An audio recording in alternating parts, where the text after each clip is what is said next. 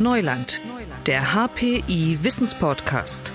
Von der Macht der künstlichen Intelligenz über die Blockchain bis zur Hetze in den sozialen Medien. Die Experten des Hasso-Plattner-Instituts in Potsdam reden über Risiken und Chancen der Digitalisierung. Thema dieser Folge welche mathematischen Strukturen finden sich im Internet? Damit beschäftigen wir uns heute. Zu Gast bei mir ist Professor Tobias Friedrich. Er leitet das Fachgebiet Algorithm Engineering am Hasso-Plattner-Institut. Und mit dabei ist Dr. Thomas Bläsius, Postdoktorand am Fachgebiet. Ihnen beiden erstmal schönen guten Tag. Hallo, guten Tag. Herr Friedrich, ich habe hier mein Smartphone. Ich surfe damit, ich sehe Bilder, Videos, ich chatte damit. Wo ist hier die Mathematik? Die Mathematik merken Sie vielleicht gar nicht, so gut ist sie eingepackt. Aber immer, wenn Sie Ihr Handy ja auch nur in die Hand nehmen, wenn der Fingerabdruck entschlüsselt wird oder Ihr Auge gescannt wird, das ist alles Mathematik. Wenn Sie Daten übertragen, ist das meistens verschlüsselt. Und äh, das ist Mathematik, die da drinnen steckt, die Sie nicht unbedingt sehen, aber deswegen ist es gute Mathematik. Das ist gute Mathematik. Wo sehen Sie die Mathematik, Herr Blasius? Ja, also das ist jetzt, war jetzt die technische Seite, würde ich sagen. Es gibt dann auch noch die eher strukturelle Seite, die sich zum Beispiel ergibt, wenn man ein soziales Netzwerk sich anschaut, wo dann Verbindungen zwischen Personen entstehen. Und äh, die kann man sich natürlich auch mathematisch anschauen. Das sind letzten Endes mathematische Strukturen, die man untersuchen kann. Es sind mathematische Strukturen. Gibt es den Zufall oder leben wir in der Matrix in einer mathematischen Struktur, Herr Friedrich? Natürlich leben wir in einer Matrix, aber das darf ich nicht verraten. Ach so. Nein, also die Struktur von Netzwerken, sozialen Netzwerken ist schon sehr regelmäßig. Wenn ich ein Modell dafür baue, verwende ich aber meistens zufällige Eigenschaften. Aha. Und könnte man diese Mathematik dann auch sichtbar machen? Kann man die sichtbar machen, diese Strukturen?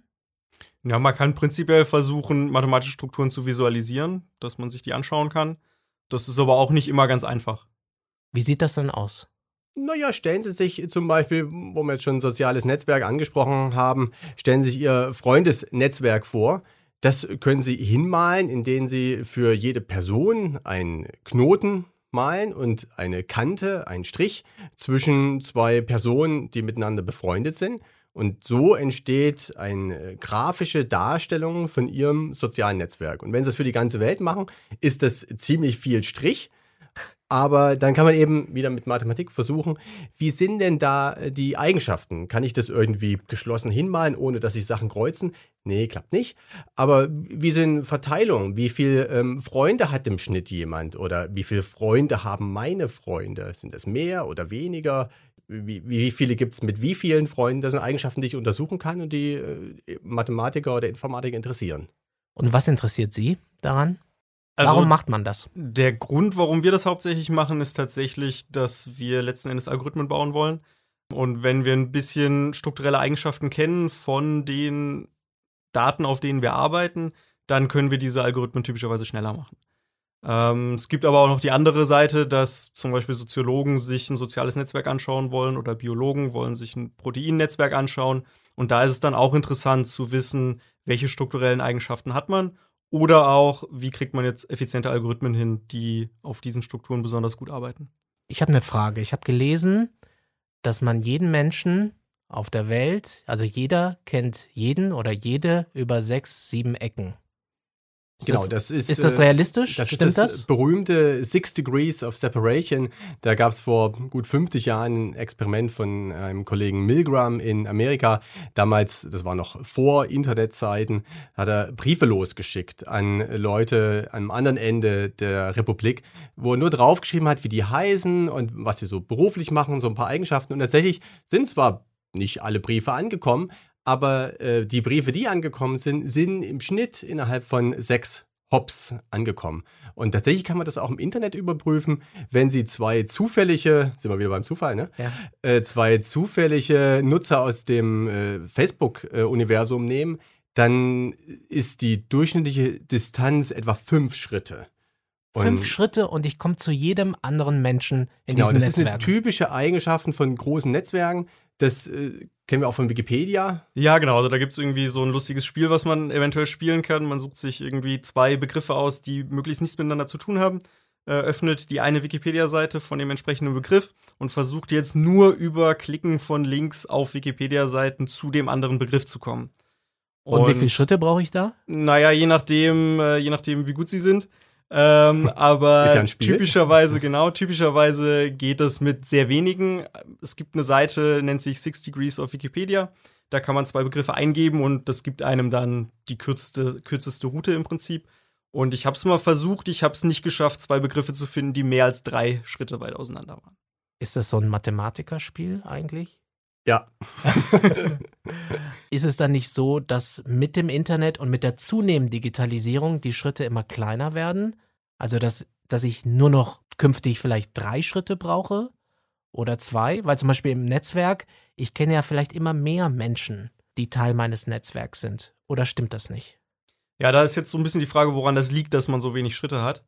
Das kann man gerade mathematisch untersuchen, indem man sich Modelle anschaut für solche Netzwerke und sich dann fragt, welche Eigenschaften muss ich in dieses Modell reinstecken, damit ich dann diese kurzen Distanzen bekomme. Und die kritische Eigenschaft in diesem konkreten Fall scheint wohl zu sein, dass man eine sehr heterogene Gradverteilung hat. Das waren jetzt irgendwie zwei Worte, äh, die vielleicht nicht jedem bekannt sind. Also heterogen heißt äh, sehr unterschiedlich und Gradverteilung bedeutet, ich habe Personen in so einem sozialen Netzwerk mit sehr vielen Freunden und andere Personen mit sehr wenig Freunden. Ja, das wäre jetzt die heterogene Gradverteilung. Und das sorgt typischerweise für kurze Distanzen. Für kurze Distanzen. Das heißt, wenn ich jemanden im Urlaub kennenlerne, auf einem fernen Kontinent, dann ist das gut, weil man dann kürzere Schritte hat, wenn man äh, von einem zum anderen springen will. Ja, das hilft auf jeden Fall. Aber was halt auch hilft, ist, dass es eben Leute gibt, die sehr, sehr, sehr viele Freunde haben. Also wenn ich jetzt zum Beispiel nochmal zu dem Wikipedia-Spiel zurückkomme, eine gute Strategie an der Stelle ist, sich zu einer Seite zu klicken, von der man denkt, dass sie sehr groß ist oder sehr wichtig ist, weil es da dann viele Links rausgibt zu anderen Seiten. Das könnte man jetzt alles so als Spaß abtun, aber was ist sozusagen der ernsthafte Kern dabei? Also was bringt mir diese Information, Herr Friedrich? Der Vorteil, wenn ich weiß, wie meine Netzwerke aussehen, ob es das Internet ist, ob es soziale Netzwerke wie Facebook oder Twitter sind, dass ich dann dafür Algorithmen bauen kann, die diese Strukturen ausnutzen. Und das ist sozusagen die Aufgabe des Informatikers, dass er Strukturen erkennt, benennen kann und dann ausnutzen kann. Und da ist es eben eine ganz zentrale Eigenschaft von solchen großen Netzwerken, dass sie eben nicht homogen alle gleich aussehen, sondern eben wie an dem Beispiel der sozialen Netzwerke gesehen, habe ich da halt sehr verschiedene Individuen. Ich habe wenig Freunde, aber Lady Gaga oder wichtige amerikanische Präsidenten haben sehr viele äh, Freunde oder Fans. Und deswegen gibt es sehr verschiedene Arten von Individuen in solchen Netzwerken und das hilft, um bestimmte Eigenschaften wie eben diese, diese Anzahl der Hops, die man braucht, von einem zu anderen klein zu bekommen oder Algorithmen eben schnell zu machen, wenn ich das brauche. Kann man damit Unternehmen helfen, die zum Beispiel online Sachen verkaufen, die mir dann immer was Gutes empfehlen, weil sie genau wissen, wer in meinem Umfeld das gekauft hat, kauft auch das Produkt? Ist es genau das, worum es geht? Tatsächlich nicht unbedingt. Äh, wenn man sich jetzt solche Online-Händler anschaut, dann kann man da auch beobachten, dass man ähnliche Strukturen bekommt. Und natürlich ist für die hilfreich, dass man, wenn man weiß, was für Strukturen da dahinter stecken. Aber das ist jetzt nicht unser primäres Ziel konkret, wenn es jetzt um unsere Arbeit geht. Aber natürlich, wenn man weiß, was für Strukturen da, da sind, dann kann man auch solche Sachen potenziell besser hinbekommen. Aber wir können es ja beim, beim Namen nennen. Also Amazon nutzt das ja sicherlich auch aus, ne? Also um zu wissen, vielleicht auch schon vorher zu planen, was werden die Leute wohl an Weihnachten oder im Sommer oder im Frühjahr kaufen. Und dann die Logistik entsprechend vorzubereiten, klar. Und äh, dafür ist es entscheidend, dass äh, Amazon oder wer auch immer einen riesigen Datenschatz hat, den er aufbereitet und daraus eben, weil er weiß, dass da bestimmte Produkte mehr oder weniger angefragt sind, die schon vorher vorhält. Und ähm, das ist natürlich am Ende alles Informatik oder im Kern Mathematik. Mathematik. Wie viele Mathematiker hat wohl Amazon beschäftigt? Das ist jetzt eine Fangfrage, kann man bestimmt bei Wikipedia nachlesen. Äh, ich, weiß es, ich weiß es aus dem Kopf nicht, wie viele Mathematiker Amazon eingestellt hat, aber es wird jede Menge geben, da habe ich keine Zweifel. Wie komplex ist das, wenn ich weiß, dieses Buch wurde gekauft von der Person und die Person, die das Buch gekauft hat, hat auch andere Bücher gekauft. Ist das relativ einfach oder ist das, was dahinter steckt, noch komplexer? Ja, das ist schwer zu sagen. Wir wissen ja auch nicht genau, wie Amazons Algorithmen arbeiten. Ich glaube, man kann da sehr komplexe Verfahren benutzen. Man kann aber, glaube ich, auch schon mit relativ einfachen Verfahren zu einem Ergebnis kommen, was so dem entspricht, was, was ich jetzt so auf Amazon erlebe. Also man bekommt ja nicht immer wirklich Dinge vorgeschlagen, die 100% passen. Von daher würde ich davon ausgehen, dass, das, dass sie sich ja schon Gedanken bei gemacht haben. Das ist ja irgendwie deren Geschäftsmodell. Aber ich glaube auch, dass das Entscheidende ist, dass man die Daten hat und die Daten richtig modelliert hat. Und wenn man die erstmal hat, dann kann man auch mit relativ einfachen Verfahren schon gute Ergebnisse bekommen an der Stelle. Welche mathematischen Strukturen lassen sich noch entdecken im Internet? Ja, also wir, wir sprachen gerade über Produkte und äh, interessant ist, wie man sich diese Informationen darstellen kann. Natürlich hat äh, Amazon am Ende einfach eine riesige Datenbank, aber wie kann ich mir das als Mensch vorstellen? Und da hilft die Geometrie und das ist natürlich klassische Mathematik. Das heißt, dass ich mir vorstellen kann, dass ich all meine Produkte, die ich anbiete als, als Händler, in einer Ebene aufmale oder in einer wie auch immer gearteten Geometrie äh, positioniere. Und dann kann ich davon ausgehen, dass äh, ähnliche Produkte nah beieinander angeordnet sind. Und dann würde ich erwarten, dass jemand, der nach diesem Produkt gesucht hat, vielleicht auch Interesse hat an einem Produkt, was in einer ähnlichen geometrischen Nähe ist. Und ich sage nicht, dass genau so der Algorithmus von Amazon funktioniert. Ich meine, das ist sehr elaborierte Informatik. Aber äh, diese geometrische Vorstellung hilft, um ein Gefühl dafür zu bekommen, was für Strukturen hier auftauchen, die ich dann eben ausnutzen kann, um ein besseres Nutzererlebnis zu bekommen. Können Sie das nochmal erklären? Geometrische Struktur. Wie muss ich mir das genau vorstellen?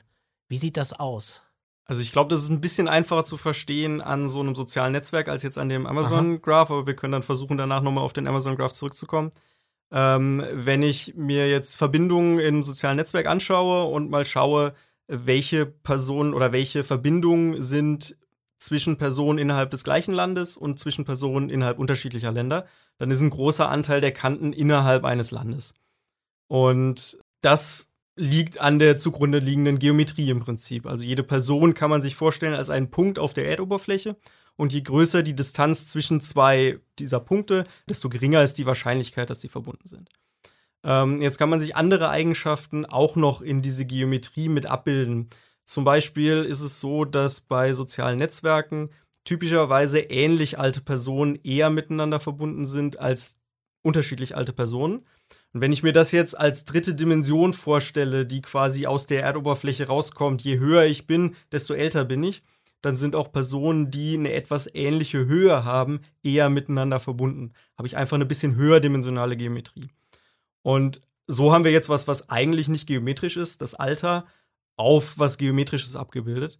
Und das kann man bei so einem Amazon-Graph sich jetzt eventuell auch vorstellen, dass ich, wenn ich in einer ähnlichen Kategorie bin, dann bin ich eben näher beieinander. Ich finde irgendwelche Koordinaten, sodass die Distanz von ähnlichen Produkten gering ist und die Distanz von unähnlichen Produkten weit auseinander ist. Das kann eine beliebig hochdimensionale oder gekrümmte Geometrie sein. Hauptsache, sie beschreibt irgendwie meinen Datensatz. Das muss man sich dann nicht mehr unbedingt schön angucken können, aber es funktioniert halt mathematisch gut und gibt eben dem Nutzer das Erlebnis, was er möchte. Wie viel mathematisches Grundverständnis brauchen wir, um solche mathematischen Strukturen zu entdecken? Das wird ja nicht mit den Grundrechenarten funktionieren, oder? Naja, man, also drüber freuen tun sie sich meines Erachtens täglich. Wir hatten ja anfangs das Beispiel mit ihrem Handy. Und sobald sie zu Google gehen oder zu einer anderen Suchmaschine, muss ja nicht Google sein, dann ist da entscheidend Mathematik im Spiel, um das Ranking zu berechnen, welches sie angezeigt bekommen. Das heißt, was sie nutzen, ist die ganze Zeit Mathematik. Nämlich geht es hier stark bei diesem PageRank-Algorithmus darum, wie viele relevante Seiten zeigen auf die Seite. Und das ist äh, ein großes Signal innerhalb dieses Algorithmus, um diese Positionierung zu bestimmen. Und um diese Algorithmen zu entwickeln und zu verbessern, brauchen sie eine ganze Menge Mathematik. Aber um sie zu verwenden und sich darüber zu freuen, nicht ganz so viel. Mhm. Da geben sie halt nur einen Suchbegriff ein. Ja, und wenn es irgendwie um das, Sie haben ja nach dem Entdecken von solchen Strukturen gefragt. Ich glaube, was man schon hin und wieder auch mal im, im Netz findet, sind irgendwie Visualisierungen von irgendwelchen Netzwerken. Äh, da sieht man im Prinzip genau die zugrunde liegenden mathematischen Strukturen. Die dann zu verstehen und darüber Dinge zu beweisen, das benötigt natürlich viel Mathematik und eine sehr andere Mathematik, als man sie aus der Schule häufig kennt, weil da arbeitet man, glaube ich, selten mit Graphen. Aber es wäre, glaube ich, total wichtig, um dieses Neuland, diese digitale Welt irgendwie noch besser vielleicht zu verstehen, oder? Wenn man das noch ein bisschen mehr durchschaut, vielleicht auch mit Hilfe der Mathematik. Also ich glaube, diskrete Mathematik, Graphentheorie wäre schon was, was ich mir in der Schule vorstellen kann. Oftmals wird in der Schule halt vornehmlich gerechnet. Da wird sich sicherlich mittelfristig der Lehrplan auch anpassen. Da würd, würde ich mich drüber freuen, weil Informatik wird zunehmend sozusagen alle treffen. Und da die Schüler frühzeitig darauf vorzubereiten mit den äh, Grundwerkzeugen, halte ich für entscheidend. Was entgeht uns, wenn wir nicht diese mathematischen Strukturen sehen und vielleicht auch versuchen zu verstehen? Also das ist so ein bisschen die Frage, wer uns jetzt ist in dem Fall. Also uns als uns Nicht-Mathematikern. uns Nicht-Mathematikern. Ja, das ist, glaube ich, schwierig zu beantworten. Da hängt es auch wieder davon ab, wer uns ist. Wenn ich jetzt einen Biologen frage, den interessiert vielleicht, wie sich so ein Proteininteraktionsnetzwerk verhält. Und der ist interessiert daran, dass man da effiziente Algorithmen drauf hat oder dass er die Strukturen irgendwie versteht, dann ist das für ihn natürlich super relevant, solche Strukturen verstehen zu können ich glaube, um im Internet zu surfen, muss man die mathematischen Strukturen nicht unbedingt verstehen.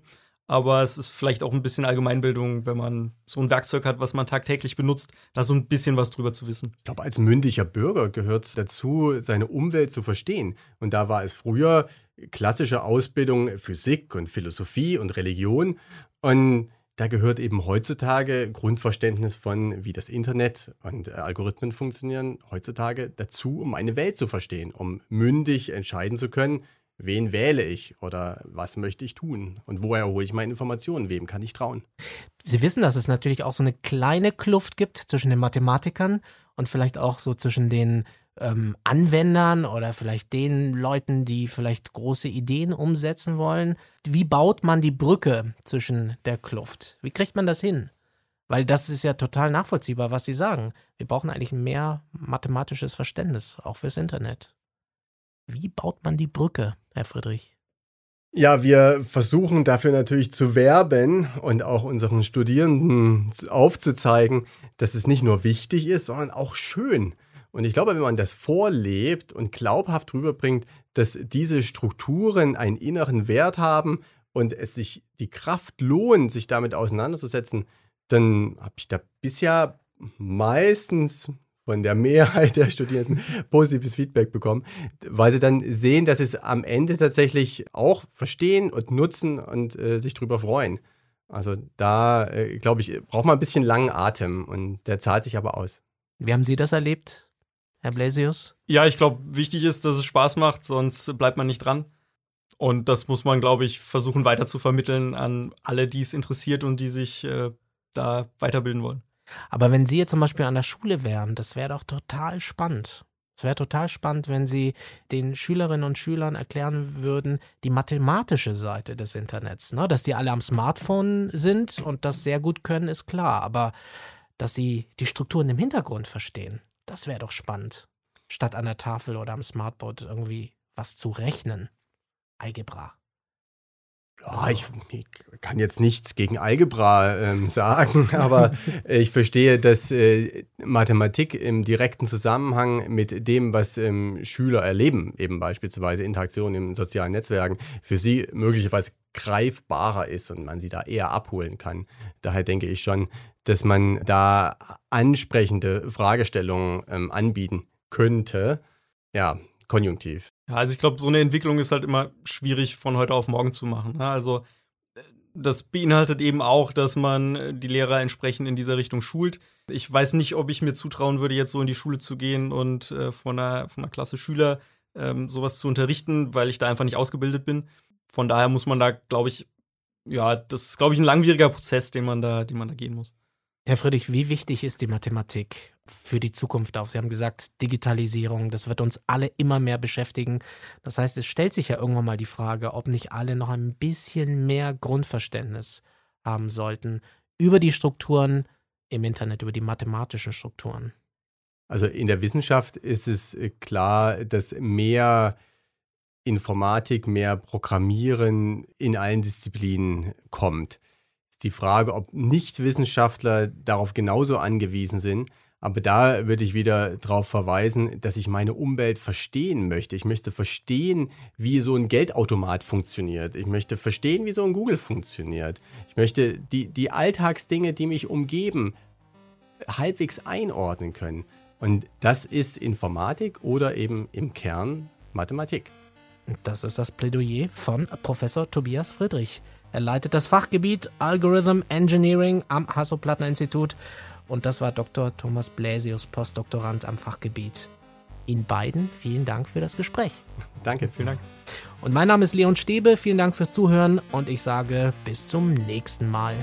Digitales Wissen verständlich auf den Punkt gibt es bei Neuland, dem Wissenspodcast des Hasso-Plattner-Instituts.